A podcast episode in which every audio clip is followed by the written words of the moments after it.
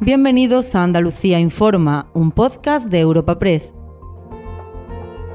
Hoy es 20 de octubre y estas son algunas de las informaciones más destacadas en nuestra agencia.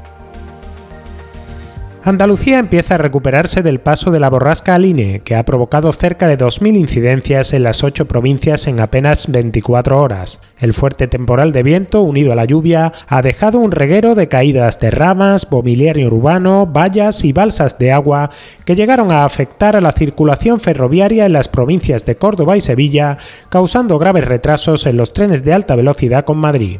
El episodio más llamativo se produjo en Jaén, donde se llegó a desalojar el recinto de la Feria de San Lucas, que este viernes recupera la actividad con el fin de los avisos meteorológicos. Agustín González es el alcalde de la ciudad. Una vez eh, que, la Agencia de Meteorología ha desactivado dicha alerta y que hemos obtenido tanto la revisión de los técnicos municipales, eh, el informe favorable de que está todo en regla, eh, se, ha, se ha revisado todo el alumbrado, las estructuras transversales, pues hemos procedido a, reabrir después de un día de cierre. Quiero agradecer a todos los jienenses por su paciencia y su comprensión y ese sentido de responsabilidad y ahora sí es momento de, de pedir que todos disfrutemos de la feria de manera segura.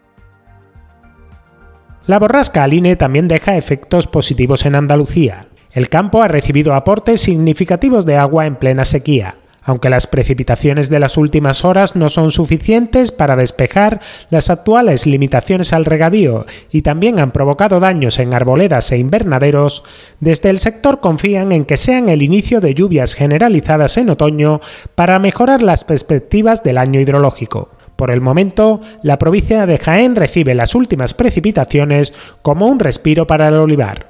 Juan Luis Ávila es el secretario provincial de COA. Las lluvias que han caído esta noche en la provincia de Jaén dan un respiro al, olivar, que estábamos ya en una situación límite. Son muy heterogéneas, hay sitios que han caído 25 o 30 litros, otros han llegado hasta casi 100 litros. En general, sin daños que destacar y, en fin, una lluvia que, nos mete otra vez en el partido y que esperemos que mantengan unas condiciones climáticas, eh, al menos durante lo que queda mes de octubre y una parte importante del mes de noviembre, que permitan que el fruto pueda recuperar el aceite que ha dejado de hacer esta semana atrás con la ola de calor que hemos tenido. Y al cierre no dejamos el ámbito agrario. La Junta urge a la Unión Europea y al gobierno de Pedro Sánchez a implicarse para exigir el cese definitivo del hostigamiento a camiones españoles en la frontera con Francia. Aunque por el momento no hay constancia de transportistas andaluces implicados, el Ejecutivo de Juanma Moreno ve con enorme preocupación unos altercados que no pueden ocurrir en pleno siglo XXI contra trabajadores que actúan con plena legalidad para garantizar la soberanía alimentaria de la Unión Europea. Carmen Crespo es la consejera andaluza de Agricultura. Tomar carta del asunto y estas cuestiones que son muy graves, que no vuelvan a ocurrir más en Francia ni en ningún otro sitio, porque simplemente están trabajando, defendiendo su producto, vendiendo su producto y los camioneros pues llevando los productos hasta los mercados, que es fundamental para la suficiencia y la soberanía alimentaria de la Unión Europea.